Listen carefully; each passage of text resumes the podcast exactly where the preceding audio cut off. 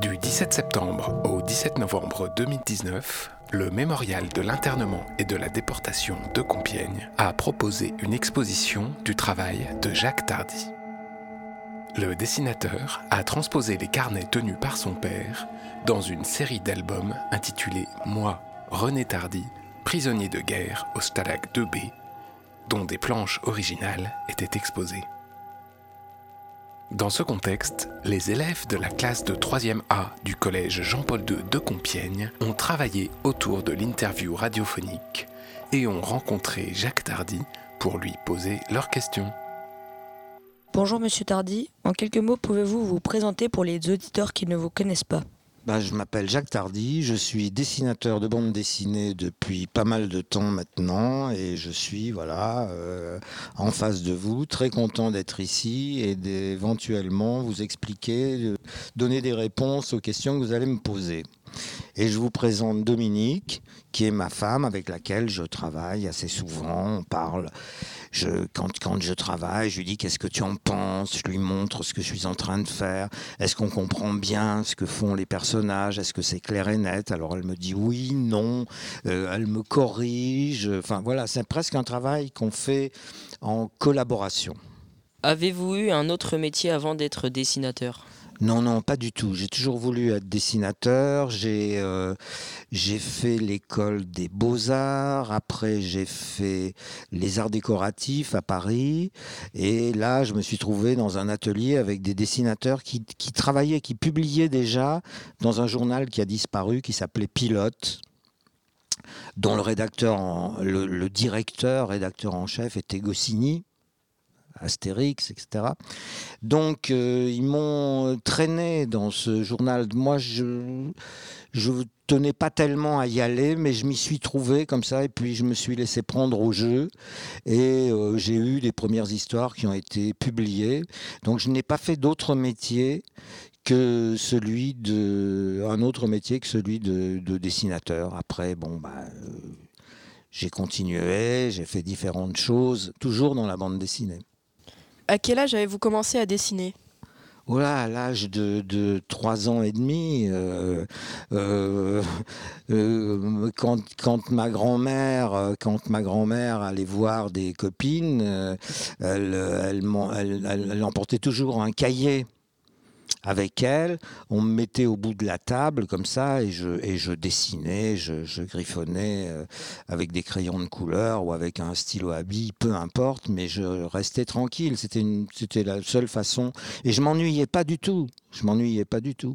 Alors évidemment, comme tous les enfants, j'ai, commencé par copier des dessins qui me, qui me plaisaient, et puis petit à petit en faire euh, euh, qui était de, de, de, de mon cru jusqu'au jour où, euh, bon, euh, euh, lisant des bandes dessinées, lisant des, lisant des, on appelait ça des illustrés à l'époque, c'est-à-dire des, petits, des petits livres qui n'étaient pas de très bonne qualité d'ailleurs, qui n'étaient pas très très bien dessinés, mais qui malgré tout me, séduisaient. Alors j'ai commencé à copier ces dessins-là, et puis après à inventer mes, mes propres histoires, mais qui étaient très fortement influencées par ce que j'avais lu.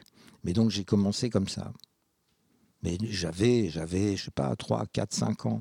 Combien de temps avez-vous mis pour concevoir Stalag 2B Pour dessiner, j'ai dû mettre, donc il y a trois, il y a trois albums, j'ai dû mettre à peu près, je sais pas, deux ans par, euh, par livre. Mais concevoir cette histoire-là, d'abord, c'est pas une histoire inventée. Euh, la concevoir, ça remonte à bien avant, puisque c'est les souvenirs de mon père, c'est ce dont il me parlait, euh, mais par bribes. Il racontait pas dans l'ordre, etc. Il parlait de ce qu'il avait vécu quand il était prisonnier en Allemagne, etc. Bon. Et puis un jour, comme tout ça a été raconté en désordre, un jour je lui ai demandé, je lui ai dit, écoute, écris-moi ça, écris-moi ça du début à la fin, qu'on y, qu'on y comprenne quelque chose, comment ça s'est passé, ce qu'il a fait. Sur des cahiers d'écoliers, il m'a rempli trois ou quatre euh, cahiers d'écoliers où il racontait sa capture, sa captivité qui a quand même duré cinq ans, le retour, euh, bon, et l'ambiance et comment ça se passait. tout. Alors j'ai toujours eu envie de raconter ça. Parce qu'évidemment, il y avait des images à sortir de tout ça. hein. Mais il, a fallu se documenter énormément et puis aller sur place, voir à quoi ça ressemblait. Donc nous sommes allés ensemble en Pologne, puisque ce camp était situé en Pologne, est situé en Pologne aujourd'hui. À l'époque, c'était en Prusse euh, orientale, la Poméranie. Donc nous sommes allés sur place voir à quoi ça ressemblait, pour, euh, euh, euh, ne serait-ce que l'ambiance générale, les, paysages, enfin ce qui, me paraît indispensable pour que éventuellement le lecteur croit à ce que je, raconte et ce que je, ce que je dessine. Donc l'élaboration de ce récit-là, il est même si j'ai mis deux ans, par exemple, à dessiner le premier album, euh, c'est bien plus ancien que ça parce que c'est des choses dont j'entendais parler presque quotidiennement euh, à la maison, à l'heure du repas, euh, par mon père qui racontait ses souvenirs de, de prisonnier. Il faut dire aussi que euh, si on, tout à l'heure, je disais qu'on souvent on travaillait ensemble, on se donnait des conseils, etc. C'est que le père de, de- Dominique était aussi prisonnier. Donc, c'est un petit peu les mêmes histoires dont on a entendu parler. Et par exemple, quand j'ai fait lire les cahiers qu'avait écrit mon père, quand je les ai fait lire au, père de Dominique, il a dit oui, oui, c'est- ça. Et en plus de ça, ils étaient passés par un camp à Trèves, qui était un camp de tri, où les soldats étaient regroupés, les prisonniers étaient regroupés avant d'être expédiés sur tel ou tel camp euh, au cœur de l'Allemagne. Donc voilà, on est les enfants euh, de cette, euh, cette génération. Je, voudrais juste ajouter que nos pères avaient 22-23 ans hein, quand ils ont été faits prisonniers. C'est-à-dire, il faut s'imaginer des très jeunes gens, un peu plus âgés que vous, mais pas tant que ça, qui sont tout d'un coup embarqués dans, cette, euh, dans ce cauchemar, quoi, dans cet enfer, et qui, alors qu'ils sont tout jeunes, qu'ils ont peut-être, pour certains, ils sont encore avec les parents, etc. Et tout d'un coup, euh, voilà, commence la vie d'adulte, euh, la bagarre quotidienne pour trouver à manger, etc. C'est vachement important de savoir ça qu'ils étaient tout jeunes. Il y en avait même des bien plus jeunes encore, des jeunes résistants qui avaient 17 ans, 18 ans, euh, qui ont été faits prisonniers. Et je trouve que ça, c'est. Il faut l'imaginer comme ça. Quoi. Nos pères, c'était pas des vieillards, c'était des tout jeunes. Quelles émotions avez-vous ressenties en écrivant le récit de votre père? Bah, ce que je viens de raconter là, c'est-à-dire, euh, alors, par exemple, une chose qui m'a été euh, très difficile, c'est que mon père a écrit, a rempli ses, cahiers de ses souvenirs avec plein de détails et des dessins aussi, parce qu'il dessinait lui aussi. Et euh, quand j'ai lu ça, je me suis dit que j'en ferais quelque chose un jour. Mais pas tout de suite, parce que je travaillais sur une autre histoire. Alors j'ai euh, laissé ces cahiers sur une étagère, euh, j'ai continué à travailler, et mon père est mort. Quand je m'y suis mis, c'était trop tard, évidemment, impossible de lui poser des questions, d'avoir des détails. Et je suis sûr qu'il aurait répondu à ces questions, parce qu'il avait une très bonne mémoire. En plus, il dessinait, donc il y avait une espèce de mémoire euh, visuelle comme ça, qui permettait de restituer au maximum les choses. Mais c'était trop tard. Et c'est pour ça que dans ce récit, j'ai introduit ce gamin qui n'est autre que moi. Hein Alors évidemment, j'y étais pas. Mais il pose des questions. Il dit alors comment ça se passait, mais pourquoi tu dis ça Euh, Bon, euh, il pose des questions, il- les questions que moi j'aurais aimé lui poser, mais qui bien, qui évidemment sont restées sans euh, sans réponse. C'est pour ça que je me suis introduit dans cette histoire, alors qu'évidemment j'y étais pas. Pourquoi utilisez-vous euh, en majorité le noir et le blanc? Oh, Pour une raison très simple, c'est que la couleur est généralement mal imprimée. Vous êtes content d'un petit bleu euh, et il va, il va sortir euh, très différent. euh. Parce qu'il faut voir que la, bande dessinée, c'est pas pas de l'impression d'art, c'est des- des gros tirages. Donc ça n'a pas la finesse. Bien que les choses se soient énormément améliorées maintenant au niveau technique, l'impression à une époque était, était désastreuse. Donc avec le noir-blanc, au moins, il n'y a, pas de- trahison. Mais là, on n'est pas dans du noir-blanc. Il y a des, coupeurs de- des, couleurs euh, d'accompagnement euh, parce que euh, ça me permet quelquefois de, simplifier le dessin, de mettre en avant un, premier plan, par exemple. Bon. Mais le noir-blanc, c'est ce que je préfère. Il n'y a pas de trahison. Est-ce important de faire participer votre fille Rachel dans votre travail? Oh oui, oui, oui, bien sûr, oui, c'est important. Euh, Ça lui plaisait. C'est, je crois que c'est elle qui m'avait qui m'avait demandé. Euh, bon, euh, ça l'aidait aussi. ça lui permettait de, d'éventuellement d'avoir d'autres boulots dans la dans la bande dessinée parce qu'elle elle dessinait un petit peu elle aussi, mais elle n'a pas suivi cette voie. Donc c'était pour l'aider. Et puis aussi, bon, elle a fait, bien qu'on ait travaillé ensemble, elle a fait un travail qui était, satisfaisant, mais qui, euh, chaque fois que vous travaillez comme ça en équipe, euh, il faut être derrière, il faut euh, superviser un petit peu, parce qu'il y a cette difficulté de l'interprétation du dessin. Quelquefois, le coloriste ne comprend pas bien le dessin. Non, ça s'arrête là. Là, c'est le- fond. Donc il faut arrêter la couleur à tel trait, etc. Donc il est nécessaire d'être quand même toujours euh, avec, le, avec le, le coloriste à côté de lui. Pourquoi avez-vous choisi la marque de stylo Rotring? Parce que euh, quand, au, au début, je travaillais avec une plume, hein, une plume à dessin. Bon, quand vous trempez votre plume dans l'encre de Chine qui est épaisse, très rapidement, sous la plume, il y a une espèce de croûte qui se forme. Et les deux, les deux pointes de la plume s'élargissent comme ça. Donc le trait s'épaissit.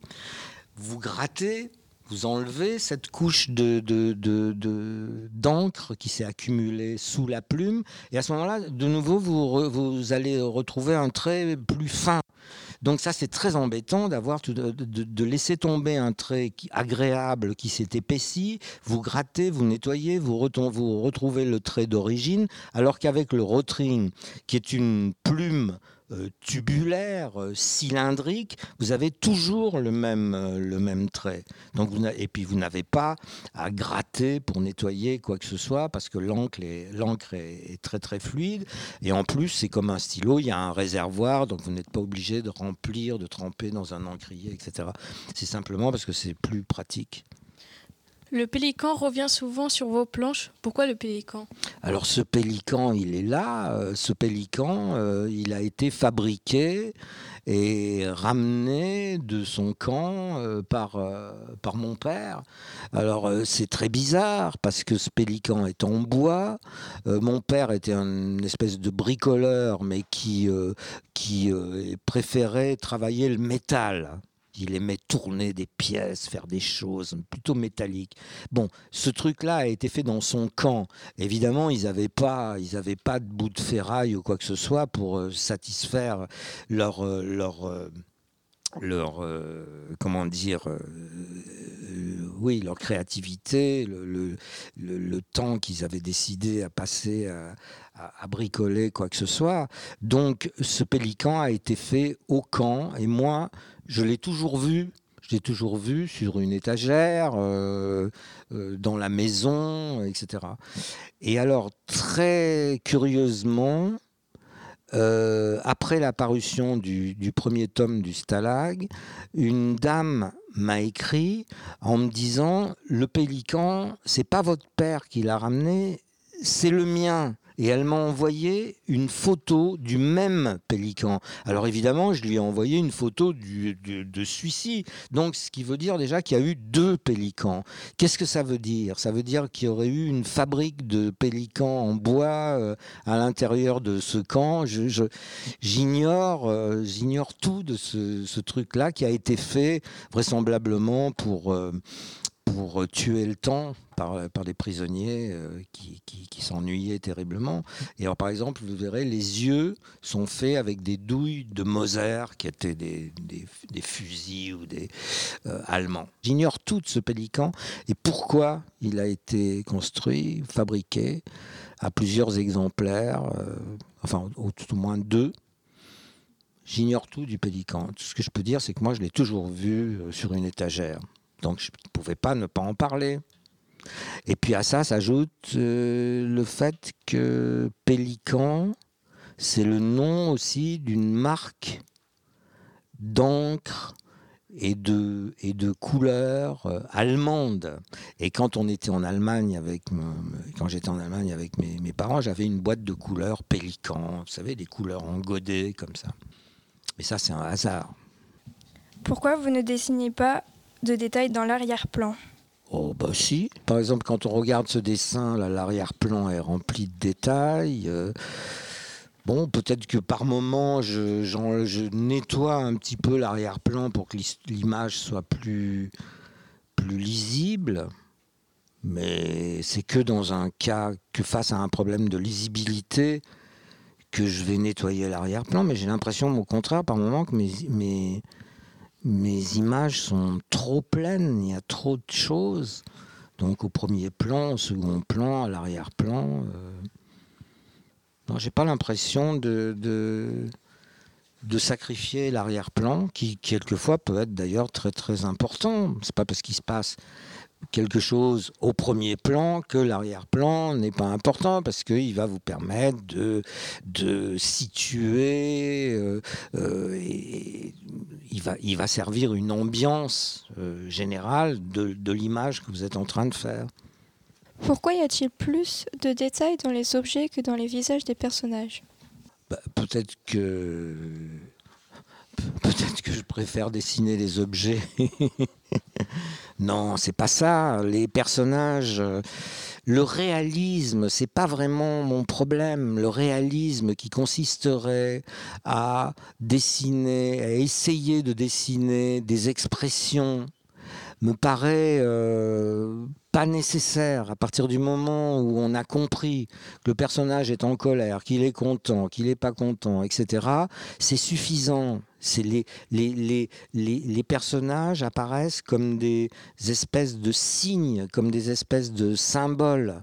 Euh, J'éprouve pas le besoin, par exemple, de faire briller des cheveux, des choses comme ça. Ça me paraît euh, euh, tout à fait inutile. Ce qui me paraît le plus important, c'est la lisibilité et qu'on comprenne ce qui se passe dans chaque image qu'on ne pense pas qu'un personnage est en train de lasser ses chaussures alors qu'il est en train de se brosser les dents, par exemple. Vous voyez, je veux pas qu'il y ait de confusion de ce genre-là. Donc, je mets toute mon énergie à essayer de rendre le plus lisible possible cette image sans rentrer dans des détails de hachures, de je ne sais quoi, euh, pour faire joli. Ça me paraît pas, c'est pas le but. Enfin, c'est pas ce que je, je cherche.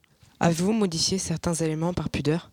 Par pudeur, pas du tout. Euh, J'ai essayé, euh, au contraire, de transcrire euh, absolument tout ce dont il avait parlé, sans me soucier de savoir si ça allait plaire ou déplaire à qui que ce soit. Non, non, je ne me suis pas du tout retenu, au contraire, j'aurais même tendance à en rajouter.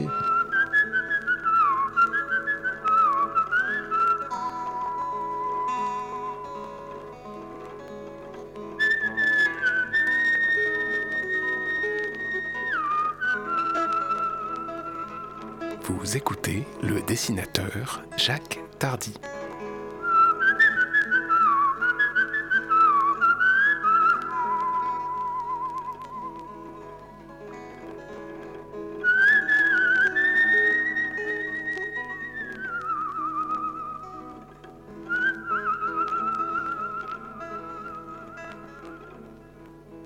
Vous avez illustré des romans, mais aussi leur couverture. Pourquoi n'écrivez-vous pas des romans? Parce que je suis dessinateur. mais non, mais c'est euh, autre chose. Euh, Mais quand on commence une, une histoire dont on est le scénariste, on est bien obligé de l'écrire, mais c'est pas sous forme littéraire. C'est pas c'est pas la préoccupation que j'ai. Euh, donc je ne suis pas, je me prends pas pour un romancier. Mais ceci dit, l'histoire, par exemple, les Adèle Blanc-Sec ou d'autres choses, je suis bien obligé de raconter une histoire qui, euh, qui euh, tient à peu près d'aplomb. Donc c'est un petit peu le travail du romancier, mais pas du romancier qui va, qui va nous raconter son enfance et ses vacances au bord de la mer avec sa grand-mère, mais plutôt du romancier qui, raconte des histoires euh, euh, policières, des histoires à énigmes, des, his- avec des rebondissements. C'est le, le lien qu'il peut y avoir avec le roman. Mais de là à écrire un roman, non, non, ça m'intéresse pas. Ce qui m'intéresse, c'est de, de dessiner, de dessiner soit sur un scénario, soit euh, à partir de mes propres histoires, ou ce qui est beaucoup plus pratique, d'adapter un roman que j'aime bien. À ce moment-là, je sais exactement où je vais, je connais la fin de l'histoire euh, et je n'ai plus qu'à me laisser porter par une intrigue qui a été écrite par euh, quelqu'un d'autre. Ça, c'est très confortable. Pourquoi parfois vous utilisez beaucoup d'images et moins de texte et inversement? Bah, Ça dépend de ce qui se passe. Quelquefois, on n'a pas besoin de texte si le dessin euh, nous montre, nous explique et intervient dans la narration. On n'a pas besoin de surcharger avec du texte. Et puis par moment, quand vous avez deux personnages qui, pour faire avancer l'histoire précisément, euh, parlent pour qu'on comprenne leur motivation, pourquoi ils font ça, pourquoi ils n'ont pas pu faire ça, etc. On est bien obligé de les faire parler. Mais il faut faire attention, il ne faut pas que ce texte soit trop envahissant. Euh, il faut euh, le distribuer en fonction des images pour que tout d'un coup, elle ne soit pas étouffée par un, par, par un texte. Mais à d'autres moments, on n'en a pas besoin puisque l'image va nous raconter euh, ce qui se passe sans qu'on ait besoin d'a- d'appuyer tout ça. Par exemple, je si, si ça, c'est des choses qu'on trouvait dans d'anciennes euh, bandes dessinées où on avait des personnages qui, par exemple, montaient un escalier et il y avait un texte et nos, nos héros montent l'escalier. Bon, il y a une chose en trop. Il y a une chose en trop, soit le texte, soit le dessin. Bon, j'imagine qu'on peut se priver du texte puisque le dessin va remplir cette fonction. On voit les personnages qui montent l'escalier, on n'a pas besoin de le préciser avec le texte. Savez-vous combien d'exemplaires de bandes dessinées vous avez vendus Non, j'ai jamais fait le, jamais fait le, total.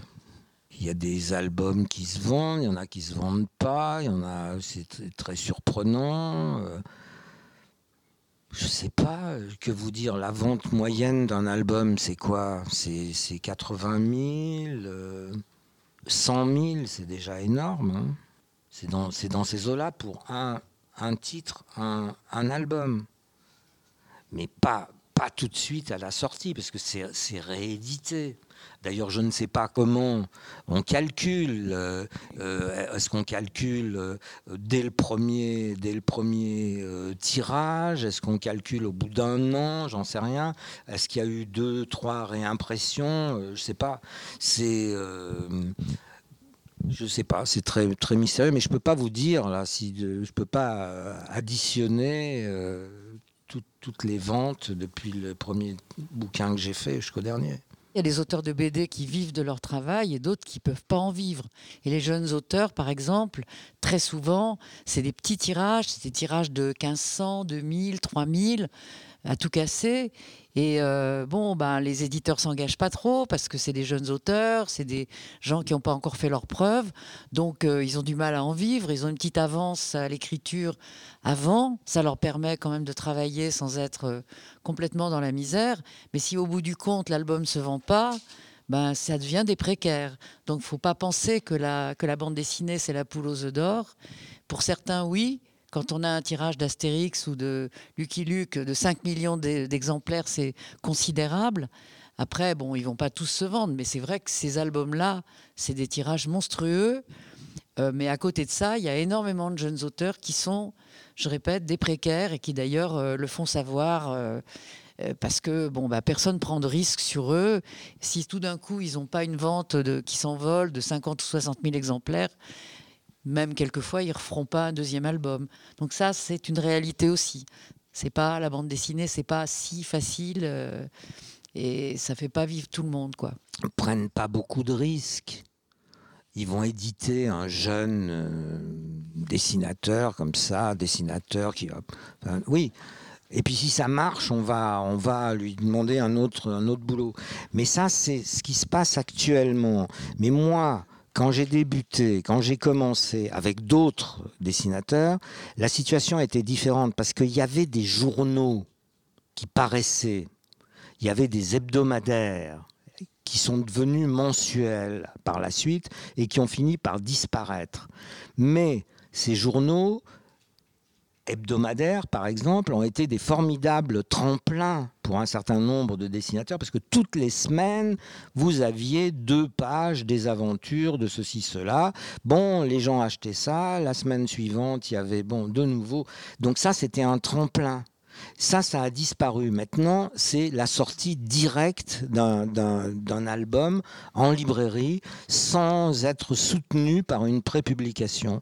Et ça, c'est dû au temps qui change. Par exemple, Goscinny, qui était euh, le rédacteur en chef, directeur de Pilote, qui était un journal qui était donc euh, hebdomadaire, un jour a réuni tout le monde. Il y avait des, il y avait, on se réunissait pour préparer le numéro suivant et il a dit, bon, nous allons euh, laisser tomber, on va devenir euh, mensuel.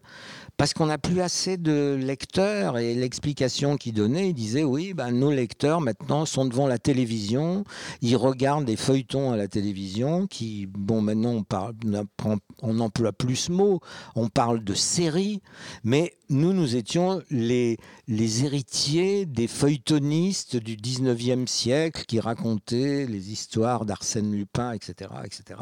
Donc on faisait du feuilleton dessiné que les gens pouvaient, euh, pouvaient lire toutes les semaines par petites doses, seulement deux pages, etc. Mais ça fidélisait des gens. Alors il y avait, il y avait un certain nombre de, de, de, de, de genres différents dans un journal comme Il y avait de la science-fiction, il y avait du, roman policier, il y avait du western et tout. Donc, suivant vos goûts, vous vous y retrouviez euh, plus ou moins. Après, vous achetiez l'album. Aujourd'hui, il n'y a plus ça. C'est fini. Tous ces journaux ont disparu. Tout ce qui, reste sur le marché, c'est peut-être le journal de Mickey ou Spirou, par exemple. Mais où là, ils ont opté pour un, public beaucoup plus jeune. Nous, ce qu'on voulait, c'était justement que la bande dessinée devienne adulte, c'est-à-dire qu'elle aborde des sujets autres que de l'aventure pure ou des cow-boys, etc. On voulait que aborder des sujets politiques, contemporains, etc. Alors on avait du mal parce que euh, Goscinny comprenait pas bien ça. Lui, c'était Astérix. Bon, c'était son truc à lui. Bon, voilà, il a eu raison. On sait très bien le phénomène que c'est et tout. Mais nous, moi, j'étais pas du tout Astérix. Hein. Donc voilà comment ça s'est passé. Avez-vous une BD qui a été refusée par une maison d'édition? Non, je crois pas. Euh, oui, il y a des dessins qui ont été refusés quelquefois, mais c'était ça, c'était plus pour des, des magazines. Euh, euh, bon, ils étaient, ça correspondait pas à ce qu'ils voulaient. C'était plutôt des illustrations. Euh, très vite. Euh, il faut voir qu'au départ, on signe un contrat avec un, avec un éditeur, avec une maison d'édition. pour pas être prisonnier, il est nécessaire de faire comprendre à l'éditeur qu'il y a peut-être des choses qu'il ne pourra pas éditer donc que j'irai les faire ailleurs.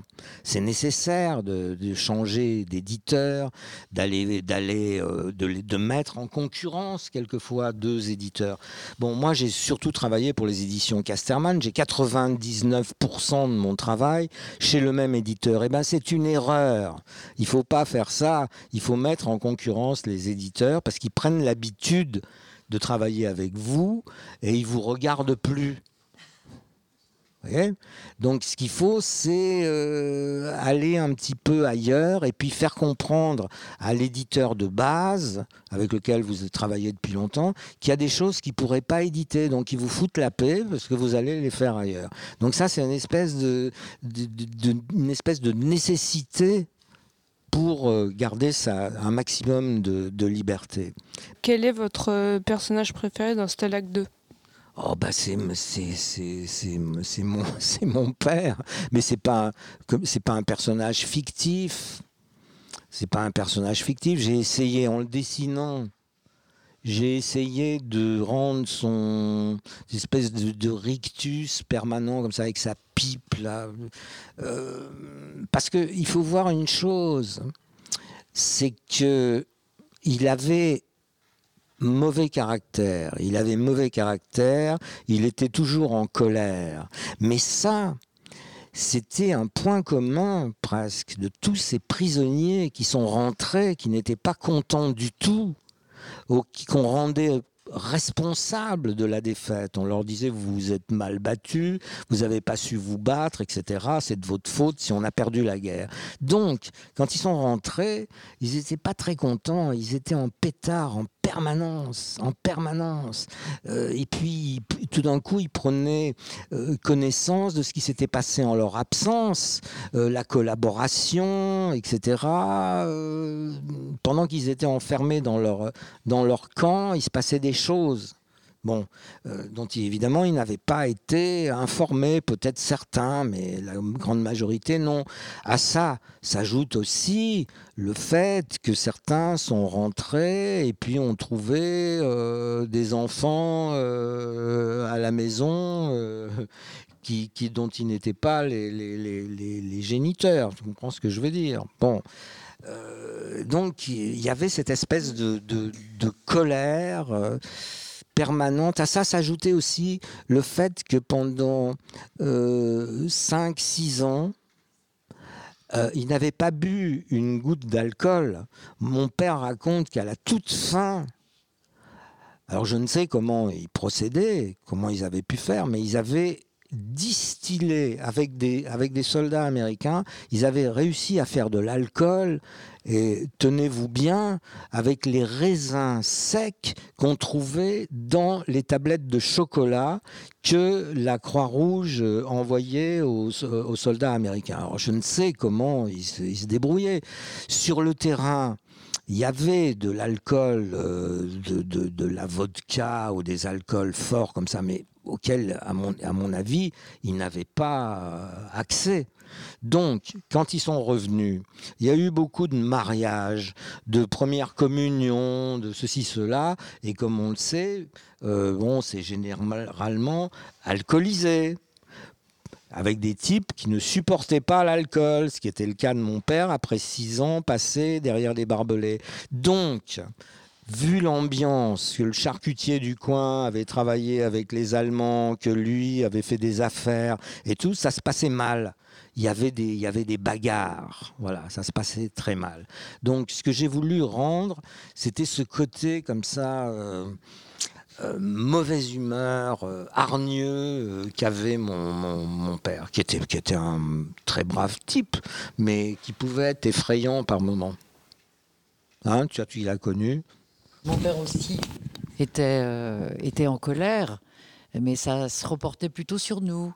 C'est-à-dire que, que je vous disais, un jeune homme comme ça qui est parti euh, et, qui, euh, et qui rentre et qui a des enfants euh, petits, mais il a perdu déjà 4 ou 5 ans de sa jeunesse quand même. Ils avaient parfois, mon père n'avait pas fini ses études, il était médecin, il n'avait pas fini ses études de médecine. Quand il est rentré, il aurait voulu passer les concours et devenir professeur de médecine, mais tout était déjà fait, toutes les places étaient déjà prises dans les listes des concours pour les années suivantes. Donc il s'était fait des choses pendant qu'ils n'étaient pas là. Ils rentraient plein d'espoir de, voilà, de se marier, d'avoir un métier, etc. Ils trouvaient rien, il n'y avait pas de travail, euh, les choses s'étaient faites sans eux. Et, et, quelquefois, bon, ils rentraient à la maison, il y avait des enfants petits, ils avaient des enfants et ils, étaient ils passaient vraiment leur colère sur, eux. Quoi. Euh, mon père essayait de, reprendre sa place à la maison, euh, de, retrouver le rôle du, chef de famille, comme on disait, euh, le pater familias. Bon, heureusement, ça tend à disparaître, encore que. Mais et, c'était pas du tout compris de nous, des enfants, quoi.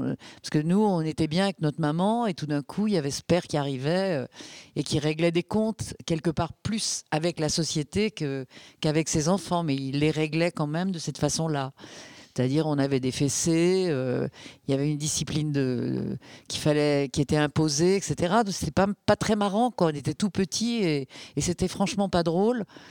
Euh, voilà, ça s'est traduit comme ça en tout cas dans ma famille. Mais j'insiste sur le fait que on leur a volé leur jeunesse quand même. On leur a volé des années qui sont des années d'espoir, qui sont des années d'illusion euh, sur l'avenir, etc. Où on a encore le choix. Et, et ben eux, ils étaient, euh, ils avaient des, des des gardiens allemands qui leur, euh, qui les, qui les tabassaient dès qu'ils faisaient quelque chose qui n'était pas, qui pas accepté. Enfin, mais par contre, ils avaient découvert la camaraderie. Hein. Ils insistaient beaucoup là-dessus, sur la solidarité entre les prisonniers. Alors, évidemment, il y avait des salauds. Parce qu'il y a toujours dans une collectivité, il y a toujours des salauds, il y a des traîtres, il y a des collabos, mais il y avait aussi les camarades et, une très grande entraide, une très grande solidarité. Ça, c'était quelque chose. Euh, je sais qu'à mon père, ça lui a manqué quand il est rentré. Il s'est senti très seul et il a gardé des, amis. Et ton père, c'était pareil. Quelques amis qui étaient qui étaient des, copains de captivité, qui sont restés ses amis très longtemps comme si euh, ce vécu commun, ces souffrances qu'ils avaient partagées, les avaient soudés. Voilà, je trouve que ça, c'est une grande leçon de vie parce que on connaît pas beaucoup la solidarité aujourd'hui. On vit chacun un peu dans son petit, dans sa petite case, avec son petit bien-être. Et il faut pas l'oublier. Il faut pas oublier les autres. C'est euh, une des choses les plus essentielles dans la vie, c'est les autres et savoir les regarder.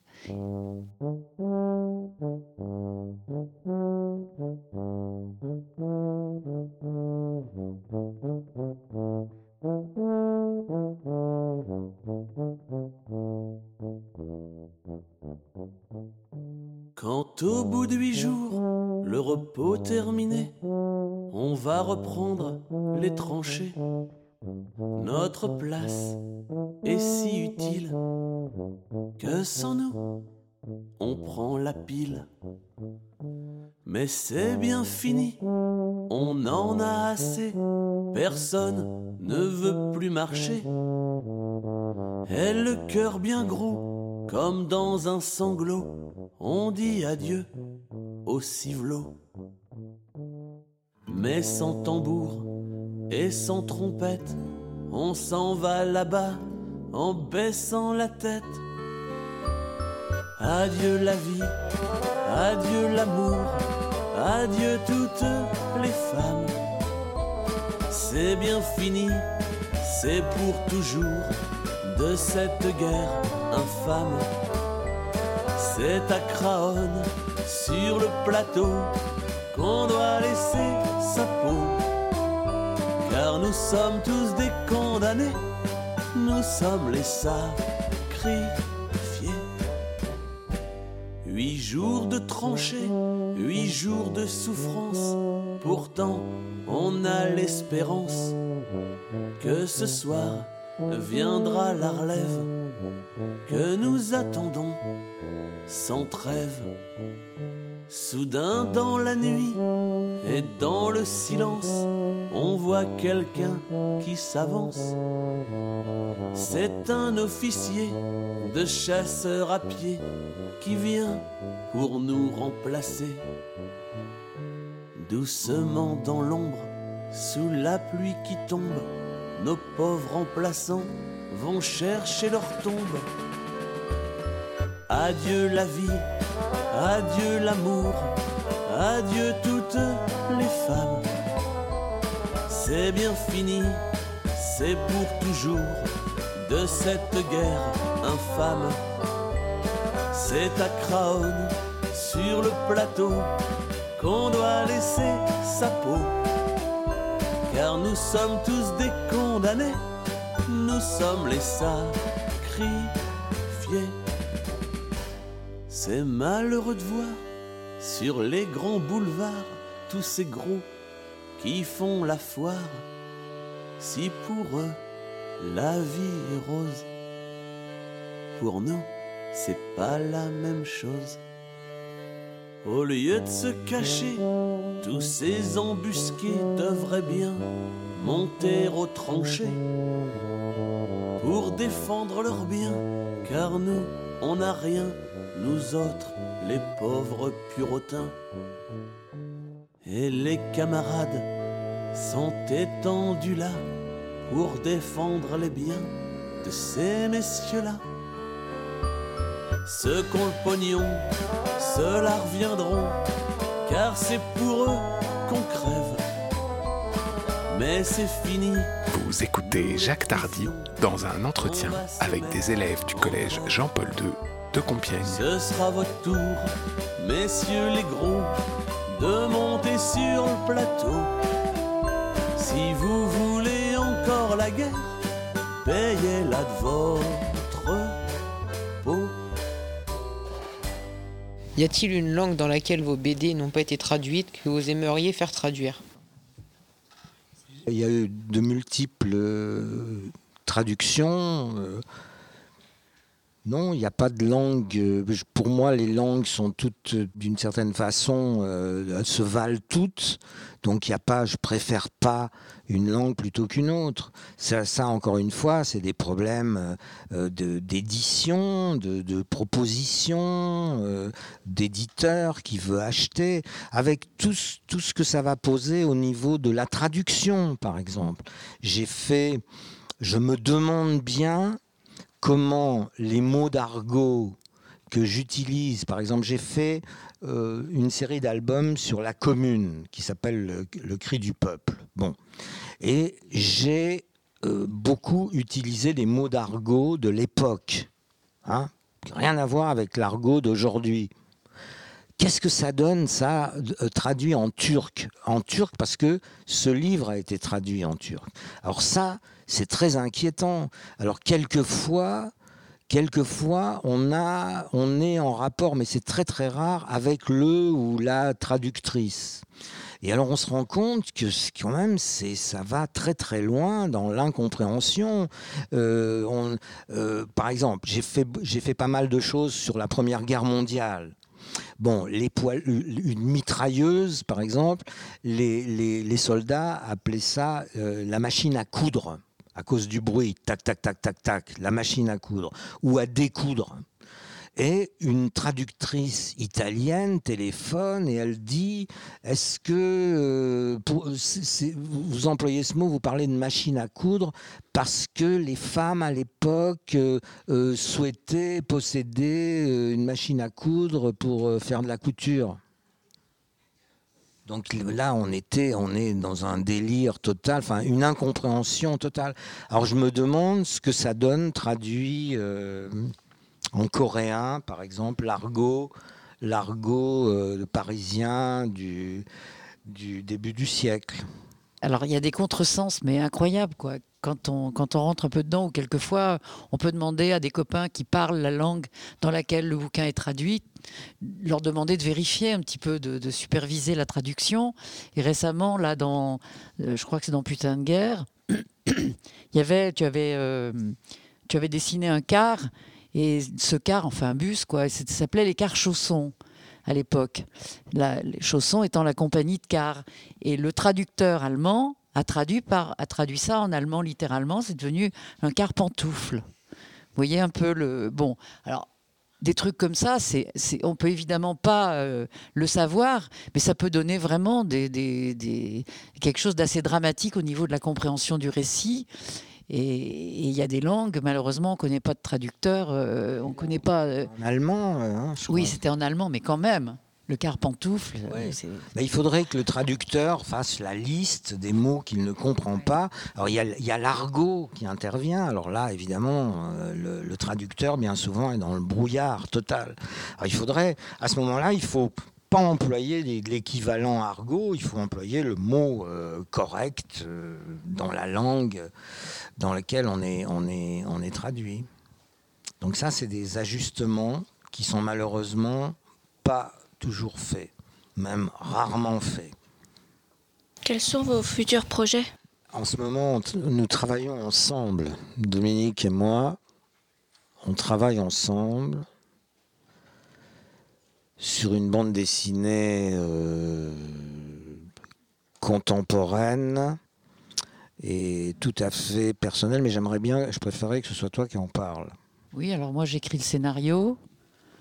C'est l'histoire de, c'est le parcours d'une jeune femme euh, qui va se retrouver, euh, qui, qui d'abord veut monter à Paris pour faire une carrière artistique, chanter la chanson, le théâtre. Donc elle quitte sa province et puis euh, elle arrive à Paris. Elle commence à travailler, à jouer, à vivre un petit peu de son métier. Et puis très rapidement euh, vont arriver les événements de mai 68, qui est notre révolution à nous, révolution qui n'a pas euh, malheureusement abouti comme on aurait souhaité, mais qui a quand même libéré beaucoup, beaucoup de choses, beaucoup de paroles, entre autres, et apporter euh, une certaine émancipation à la jeunesse qu'elle n'avait pas avant, notamment aux femmes, en tout cas pour les années qui ont suivi 68. Euh, pour nous, les femmes, il y a eu un certain nombre de, euh, de, de, mesures qui nous ont permis, de luttes qui ont été menées, qui nous ont permis d'avoir un tout petit peu la maîtrise de notre vie, de notre corps en tout cas, avec la contraception, avec l'IVG, voilà, tout ça n'aurait pas existé probablement s'il n'y avait pas eu euh, mai 68 et toutes les idées qui se sont dégagées de, cette, euh, de ce combat qui était euh, aussi le plus grand mouvement social que la, que la France ait jamais connu, puisqu'il y a eu 10 millions de travailleurs en grève, pas seulement les étudiants, mais les travailleurs dans les usines. Voilà, donc elle, elle, vit cette, elle vit ce basculement. Elle va aller chanter dans les usines occupées. Et, euh, et, après mai 68, elle va pas pouvoir euh, reprendre son métier, euh, faire comme si c'était rien passé. Le retour à la normale, elle le vit très très mal. Et elle décide d'arrêter sa carrière et de chanter uniquement pour les gens qui se battent, donc de n'écrire que des chants de lutte et d'être, de devenir plutôt une militante qui chante qu'une chanteuse qui milite. Voilà, c'est son itinéraire et jusqu'aux années 80, jusqu'à l'arrivée euh, de Mitterrand, donc euh, du socialisme en France, enfin d'une certaine forme de socialisme. Euh, où là les choses vont évoluer différemment et, et, surtout de voir la fin du mouvement de 68 qui va se terminer euh, euh, à peu près à cette époque-là, où tous les gauchistes, les, les, petites, organisations gauchistes, etc., vont un peu se diluer dans la nature et où euh, on va recommencer à, croire à nouveau qu'en mettant un bulletin de vote, on va changer quelque chose. Parce que l'on n'y croyait plus du, pas du tout, nous.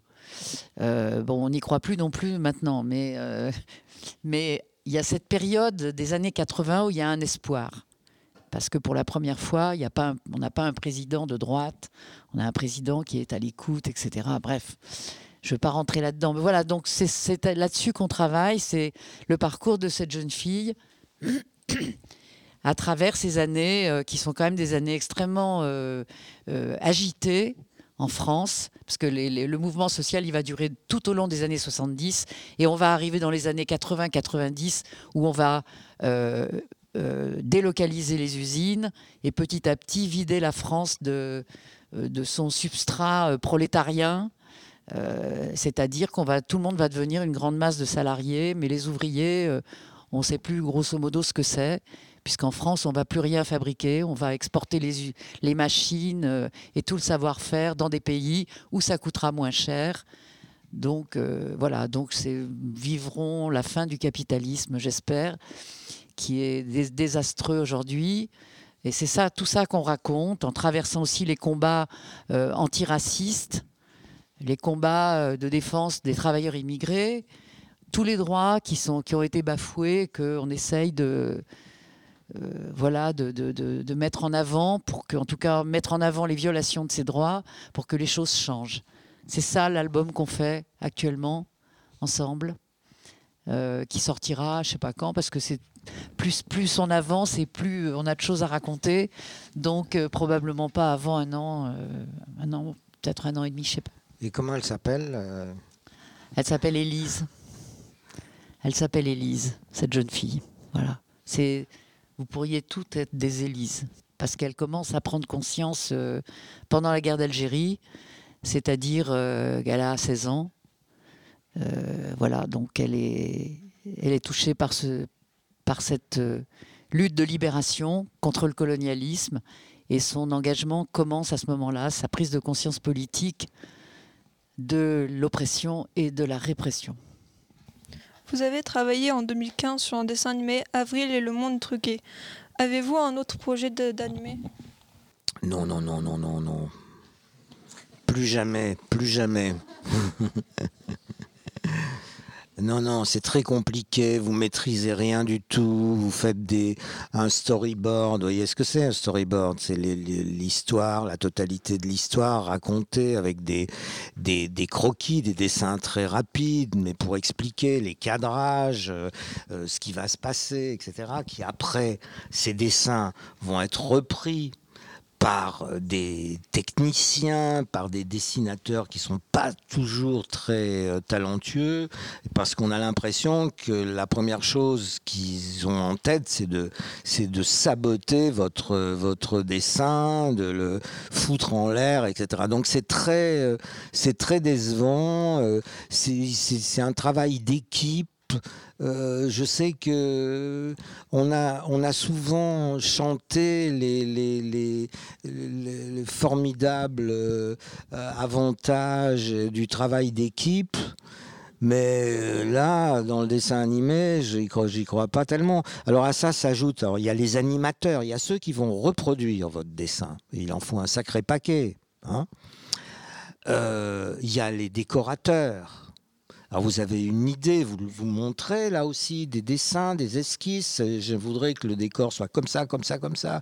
Vous, vous même des dessins qui quelquefois sont très aboutis et qui immédiatement vont être saccagés par des, des, techniciens qui vont reprendre ces, dessins et qui vont les simplifier. Enfin, pas tellement pour les décors, parce que le décor, lui, il est unique, il bouge pas, mais enfin, il peut y avoir des, des mouvements de caméra dans le décor qui amènent à, des changements de, d'axe et de, de façon d'aborder tel ou tel euh, élément. Mais c'est un tel, tel travail euh, d'équipe avec euh, je sais pas, 20, 30, 40 personnes qui bossent sur une même séquence qui, qui va durer 20 euh, secondes dans, dans, le film, avec en plus de ça, par moment, des choses qui sont envoyées euh, euh, à l'étranger, au Canada notamment, parce que, parce que là-bas, il y a un studio qui sait bien faire les chutes de neige, par exemple. Vous voyez? Donc, vous maîtrisez plus rien. C'est pas un travail personnel, c'est vous, vous maîtrisez plus rien, même si vous avez participé à l'écriture du scénario, euh, définir les personnages. Les personnages vont être définis tous, tous, tous. Et vous, une fois qu'ils ont été repris par les animateurs, vous les reconnaissez pratiquement pas euh, à l'écran. Donc c'est très décevant pour moi. Et c'est dommage parce que ça pourrait être euh, formidable si c'était si c'était euh, bien fait. Euh. non, j'ai pas. Alors j'ai vraiment pas d'autres projets de dessin animé. Comment vivez-vous son métier de dessinateur? Moi, je suis aussi auteur, donc euh, on a beaucoup d'échanges. Forcément, moi j'écris des chansons. Je suis auteur-compositeur, je suis scénariste, je suis traductrice de bande dessinée. donc on a toujours été très, très proches dans le travail qu'on fait. Et puis on se demande beaucoup euh, la vie l'un de l'autre. euh, on confronte nos idées, on s'engueule des fois, et on, mais on est, il y a une espèce de d'osmose dans, dans notre travail. Et par exemple, tout le travail que Jacques a fait sur la guerre, euh, bon, il y, a- beaucoup de choses qui sont pas, on est, qui sont un peu incertaines, qu'il faut vérifier. On trouve pas toujours les vérifications. Et comme lui, il n'a pas d'ordinateur, il en veut pas. Moi, je suis aussi celle qui cherche les sources sur Internet, par exemple. Bon, je, vais à la recherche de, renseignements ou d'images que j'imprime tout le temps. Je suis en train de lui imprimer des choses. Je lui imprime des bus, je lui imprime des bagnoles, je lui imprime, euh, euh, je sais pas quoi, euh, un costume, par exemple, donné. Ou tout d'un coup, il se pose une question sur est-ce que les boutons euh, des capotes des- euh, des militaires, euh, des soldats euh, allemands en, en 43 étaient les mêmes qu'en 40. Alors il faut aller vérifier. J'exagère un peu, mais c'est pas loin de ça, quoi. C'est vraiment tout le temps si quelque chose qu'il faut alimenter parce que parce qu'on se rend compte qu'on a, on a vraiment de la chance avec Internet d'avoir cette source permanente d'archives et, d'infos, mais quelqu'un qui- qui n'utilise pas cet outil-là, ben, il est quelque part assez démuni, d'autant plus qu'aujourd'hui, euh, euh, on trouve pratiquement des traces de tout. Voilà, donc euh, il y, a- ça, on fait ça aussi ensemble. Comment je vis le fait qu'il soit dessinateur? Je Par exemple, sur l'histoire qu'on fait en ce moment, moi je suis, je suis évidemment fascinée parce que c'est ce que j'écris euh, qu'il est en train de mettre en image. Puis en plus, on discute aussi de ce que j'écris parce qu'il il y a des choses qui vont pas, où il me dit euh, ce qu'il disait tout à l'heure pour l'escalier. Bah, si, euh, si tu le dis, je, alors c'est pas la peine que je le montre. Alors ne, le dis, ne dis pas que vous êtes en train de faire ça ou ça, puisque moi je vais le montrer. Ou alors sinon, tu écris un roman, tu fais de la littérature et tu n'as pas besoin de moi. Voilà. Et, tout le temps, je suis il me recadre à ce niveau-là, parce que c'est vrai que j'aurais plutôt tendance, moi, à écrire de façon littéraire, à délayer, à, bon, voilà, et à oublier parfois que ben, est là pour l'image et pour donner corps euh, visuellement à ce que j'écris. Voilà, c'est ça un peu notre, notre, nos rapports de travail euh, en permanence. Et c'est très animé. Comment est venue l'idée de proposer un accompagnement musical avec votre travail de dessin? On a décidé de, faire un spectacle euh, visuel à partir des albums Putain de guerre, donc euh, sur la guerre de la Première Guerre mondiale. Et euh, au début, moi, je chantais des chansons donc de l'époque et d'autres que j'ai écrites, et on projetait les images des albums. Et puis petit à petit, sa présence est devenue nécessaire sur scène parce que lui, il a un commentaire de ces images que je ne pouvais pas faire parce que moi je chantais. Il y a, avec nous cinq musiciens sur scène. Et donc on a, on, a, on a construit ce spectacle qui est à la fois musical, euh, euh, visuel, euh, qui est aussi, par moments, il y a des, des, morceaux qui sont uniquement instrumentaux, parce que le groupe est très très bien, s'appelle Accords et âmes, groupe de musiciens avec lesquels on bosse. Et donc on a construit ce spectacle comme ça petit à petit. Et Jacques est venu sur scène avec nous. Et il est à une table avec un micro euh, et il fait des commentaires, il lit des textes de putain de guerre en même temps que les images sont projetées. Et ça a pris euh, vraiment une, une force euh, incroyable de mélanger la bande dessinée avec la chanson et avec, avec le, le texte lu. Voilà. Et les images projetées, on demande en général un, immense écran, un écran d'au moins 9 mètres, pour que les images aient toute leur force. L'image est vraiment euh, euh, un, des, personnages du spectacle. Voilà. C'est venu, venu petit à petit. C'était d'abord uniquement les chansons, puis après ça s'est, étoffé. euh. Alors il dessine pas sur scène, mais il, mais il commente ses dessins en lisant euh, ses textes. Voilà. Et on peut venir le jouer à Compiègne hein, quand vous voulez. euh. Le spectacle s'appelle Putain de guerre, le dernier assaut. Vous avez abordé les différentes sources euh, d'inspiration à votre travail de dessinateur. Euh, Est-ce que l'univers de Lovecraft vous plairait pour adapter ces histoires ou réaliser un album hommage? Non, pas du tout. non, non, non, j'ai lu, j'ai lu Lovecraft, euh, des nouvelles notamment bon, j'étais gamin. Euh, ça a été adapté. Il y a eu des, il y a eu des bandes dessinées, hein, ouais. Non, mais c'est pas mon, c'est pas mon univers, le fantastique euh, comme ça, euh, délirant. euh, non, c'est c'est pas, oui, c'est pas, du tout mon univers. J'ai besoin de m'accrocher à la forme de la bouteille là, vous voyez. j'ai besoin de d'être dans, dans le, pour- parce que j'ai besoin d'y croire moi dans l'espoir que les gens y croiront Oui, par la suite. Alors là, on est dans un délire. Par exemple, un dessinateur, je pense qu'un dessinateur comme Druyer, des gens comme ça, serait euh, à même de- d'aborder Lovecraft, mais c'est pas mon univers.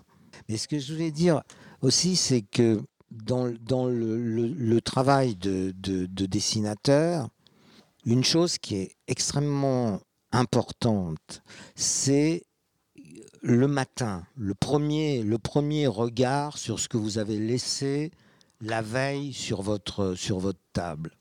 Tout de suite, vous saute aux yeux les erreurs que vous avez commises. Et vous n'avez plus qu'une seule chose, c'est à corriger. Mais ce que je voulais dire tout à l'heure, c'est, tout à l'heure, on a parlé de, de ce qu'on est en train de faire là, ce projet. Euh, je pense que euh, la bande dessinée, euh, il, serait temps, il qu'elle aborde des, des- sujets euh, contemporains, importants, intimistes ou pas, j'en sais rien, mais qu'on sorte des cow-boys, des super-héros, des mangas et de toute cette, espèce de fatras euh, qui est vraiment euh, infantile et pour les tout petits, petits, petits. Parler quand même de, de- de- ce qui nous entoure et qu'on c'est un moyen qui est économique, ça coûte rien, c'est une feuille de papier, un crayon, ça coûte rien. Vous voulez faire du cinéma, c'est épouvantablement cher et c'est compliqué, des comédiens, etc., des problèmes de prise de son, de prise de vue, de tout ce que vous voulez. Alors que là, avec une feuille de papier, vous pouvez raconter, et un crayon, raconter pratiquement tout ce que vous voulez. Ce qui me paraît important, c'est de sortir du, domaine du manga et de tous ces super-héros, etc. Je sais que ça a beaucoup de succès, mais c'est quand même, à mon avis, beaucoup, beaucoup plus important de jeter un regard critique sur ce qui, ce qui nous entoure. C'était Jacques Tardy dans un entretien préparé et mené par les élèves de 3e A du collège Jean-Paul II à Compiègne. Un entretien enregistré au Mémorial de l'internement et de la déportation, réalisé en partenariat avec Radiographite dans le cadre d'un contrat départemental de développement culturel soutenu par le département de l'Oise.